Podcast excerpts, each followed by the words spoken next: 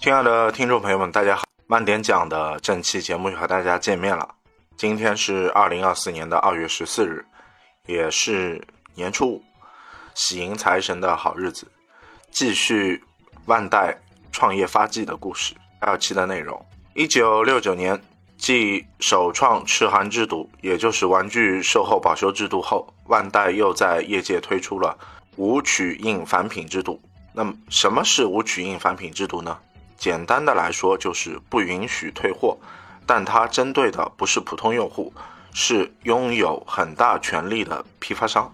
那时候的玩具销售流程是这样的：批发商先从玩具制造商那里进货，然后将这些销售到下批发商或者是各级的零售店。通过这样的模式，可以打破原来的地域限制，将玩具销售到日本全国各地。因此，批发商在整个销售链条中占据了很大的话语权，甚至可以无视玩具制造商的建议零售价进行随意定价。而且，这些公司由于不知道哪款产品会是爆款，所以为了不错过。每一次赚钱的机会，他们会从玩具制造商那里拿更多的货。那么，如果货卖不出去，岂不是批发商要亏钱了？那当然也不会了。由于批发商的强势地位，所以他们可以把这些货原价退还给玩具制造商。这样对于玩具制造商来说，就会造成一个困扰，就是。直到我收到了退货，我才知道我的商品到底卖出了是多少。通过一些市场调查，可以获得一个大致的数字。万代的社长山科虽然最初也做过几年小型的批发商，但是现在他既然已经是玩具制造商了，那么理所当然并不喜欢这样的制度。于是他首当其冲向各大批发商发出了一个告知函。内容大致是这样说的：为了更快掌握玩具的销售情况，以便更好的研发一些新产品，万代从今以后不再接受任何退货的要求。这个声明听起来是不是有一点道理呢？仔细想一想，损害了批发商既有的一些利，现在需要自行去承担卖不出去的风险。要知道，全日本。并不只有万代这一家玩具公司，如果接受了万代的条件，那么其他的这些公司搞不好也会进行效仿。那么这些批发商怎么可能忍受？反正他们即使不靠万代，还能靠其他公司来赚钱。于是批发商联合起来，一起停止从万代进货。那么就这样，市面上零售店。万代的库存消化的也就差不多了。当买玩具的人忽然发现哪里都买不到万代的产品，那么客户就会知道背后的真实原因，会估计万代公司可能和其他公司一样要关门大吉。而山科在推行之初完全并没有想到会有这样一个结果。如果继续下去，万代估计真的可以说是。关门大吉，指日可待了。最终，山科也只能认怂，取消了该决定，也宣布金井科学的滞销品也可以 退还给万代，此事才最终得到了平息。于是，一九七零年初，万代正式入主金井科学的工厂，就立刻开始处理起了这些滞销商品。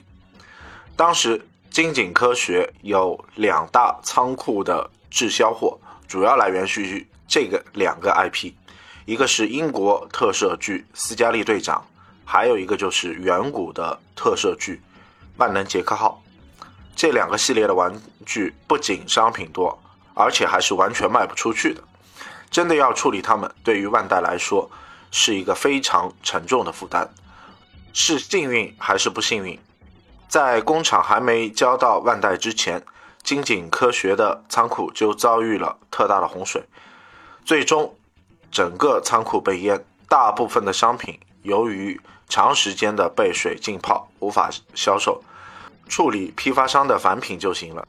同时，万代也开始招聘金井科学的离职员工，毕竟要应付工厂的日常运作，这些老员工肯定还是最佳的选择。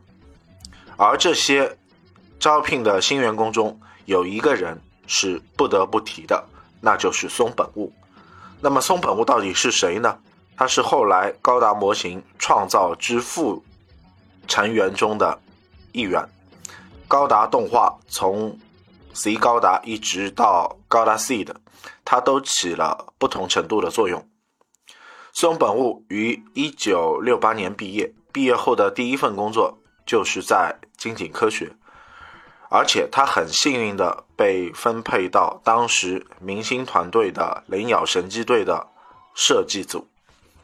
虽然作为应届生，他只能参与一些边缘产品的设计。不幸的是，在他加入的第二年，金井科学就宣告破产。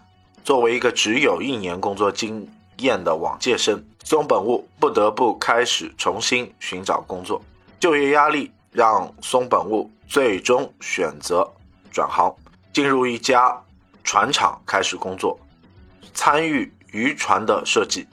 在船厂工作几个月后，万代模型因为需要再版雷鸟神机队的模型，就找到了曾经参与该项目的松本悟，就问他是想留下还是要离开这个问题。而松本悟无法割舍对于模型行业的依恋，特别是在船厂工作几个月之后，加入了万代。这个说法一直是官方的。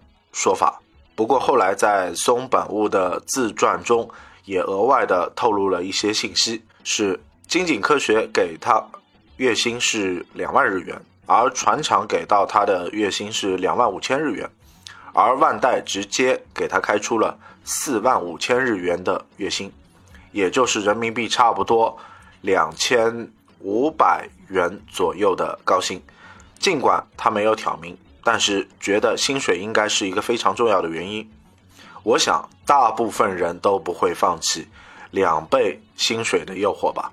总之，松本悟就这样加入了万代，万代也吸取了教训，积极的与各大批发商搞好关系，产品也开始重新回到了各个零售店的柜台上。然而有一个地方，万代模型的销售却一直没有起色。那就是以大阪为首的新日本，为什么会出现这样的情况呢？万代模型部找来了一个关西的批发商进行相关的咨询，关西的批发商毫不客气地说：“你们现在只不过是使用破产公司模具来赚钱的玩具公司，连模型公司都不是，我们干嘛要在你们这里开始进货呢？”批发商的话刺中了万代模型部的软肋，然而模型部在现阶段也找不到应对的措施，只能默默加紧自研这条道路。然而机会很快的就来到了，到了暑假，万代模型部的一款新产品开始火爆起来，这个就是昆虫系列的拼装模型。日本人从小有一个习惯，就是。养昆虫，小孩子一般一到周日就结伴去山里捉昆虫。学校的暑期作业都包含一篇昆虫观察日记。也正是这样的经历，才导致九十年代精灵宝可梦的诞生。不过，此时日本经济进入高速发展阶段，全国在。进行大规模的土地改革，城市中的大量植被也消失，导致没有昆虫，找不到昆虫的孩子开始将昆虫模型作为替代品。对于讨厌昆虫的妈妈们来说，这也是再好不过了。所以，就这样的一些原因凑合一起，导致这款产品系列成为万代模型部创立以来第一款。大热的产品，但是必须要说，这款模型也不是万代自研的，而是用了金井科学设计的模具。毕竟，这些模具还没正式能够投入生产，金井科学就已经破产了。如果面对大笔赚钱的机会，以大阪为首的关西批发商们，马上就会忘记曾经的这些记忆，开始积极的和万代模型部进行合作。好消息还不只是这点，不久之后。模型部又推出了自研的 Cooper 系列民用车，最终也获得了市场的认可。其中一比二十的马自达风之子和丰田卡罗拉被业界得到了好评，认为颇有小木模型之风。万代也就此摆脱了只会做玩具的一些呆板的印象。在模型的自研能力上，也得到了市场和其他业界同僚的认可。同时，万代的模型部也开始涉足机器人领域，出了机器人系列模型。这个系列模型推出之后，其中六款改造自小木模型和金井科学的模具，那么剩下三款就来自万代的原创。这个原创中的三款分别是。口中能喷火焰的火花 boy，口中能喷出火焰的历史 boy，口中能喷出火焰的铆钉 boy。好的设计一定要重复三次。不得不说，万代重复的设计也是真人真事。为了加强系列的玩法，万代还做了一个相关的背景故事。这个故事讲的是。日本千叶县有一个原子机器人研究所，在研究所里有一个叫万代博士的发明家和一个正在这里学习制造机器人的少年。结果忽然有一天，一群外星人到了研究所，要求万代博士交出所有的机器人，但是他不答应，于是就被绑架了，而少年却躲过一劫。紧接着，这些外星人开始对地球展开了侵略，于是多灾多难的东京又变成了第一站，东京塔则又一次被炸毁。最终，少年制作了地球防卫机器人，和铁人二八一起对抗侵略者，保卫了地球，救回了博士。要我说，万代编故事的能力还真的不怎么样。自研原创的这些机器人，我们给他打几分呢？但是，一看峰会，我们就知道这个东西不怎么靠谱。万代估计自己也觉得自行的设计能力并不靠谱，所以在后来，万代彻底放弃了原创，改做 IP 机器人。一九七一年，各方面都顺风顺水的万代，又多了一些产品线，所以决定进行拆分。成立了 Poppy 社和万代模型两个子公司。这个 Poppy 名字取自 Hope 和 Happy 两个单词的组合，给人与希希望和幸福的公司。Poppy Poppy 主要从事 Omacha，也就是玩具，或者按照我们的习惯来说，就是成品玩具。Poppy 的工厂设置当时有日本玩具中心之称的立木县任神市，万代模型则以万代模型部和金井科学的员工作为基础，主要从事模型的研发。由于万代模型部和新成立的万代模型听起来容易混淆，所以以后我们就以万代模型部。简称为模型部，模型部依旧保留设立在日本东京的总部，但是以后只负责模型产品的营销，而万代模型则设立工厂，所在的区域是静冈县的清水市，主要负责模型产品的企划、研发和更替。模型部旗下有。三个很重要的部门，一个是负责模型企划和设计的技术部。前面我们提到的松本悟正是属于这个部门的开发科，而另一个是负责流水线的生产部。生产部里边有一个，生产部里面有一个材料科，参与成本核算，使用彩盒还是黑白说明书，该用多大的纸，还是直接将说明书印在盒上，等等问题都是由生产部的材料科来进行决定的。最后一个就是特级事业部，这个部门简单来说算是。山科为了让万代模型有一点自主权而设立的一个部门。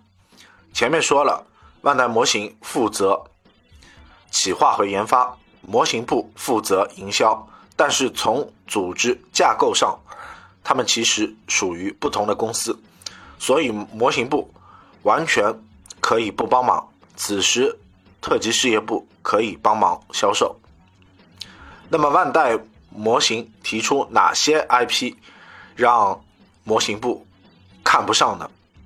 其中一个就是喜欢吃铜锣烧、怕老鼠、拥有因果定律武器的猫型机器人，这个就是机器猫了。还有一个就是由红、黄、蓝、白四种颜色组成的机器人，也就是我们熟悉的高达。当然，详细的过程也是后话。